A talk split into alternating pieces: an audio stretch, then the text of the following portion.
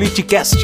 O presidente Jair Bolsonaro anunciou um reajuste de 33% para os professores da educação básica. A decisão do governo, minha decisão. O Bolsonaro está apenas cumprindo uma lei de 2008, uma lei que foi de minha autoria. Nesse ano de 2022, é, pela lei, o reajuste tem que ser de 33,2%. Arroba Politicast, underline BR.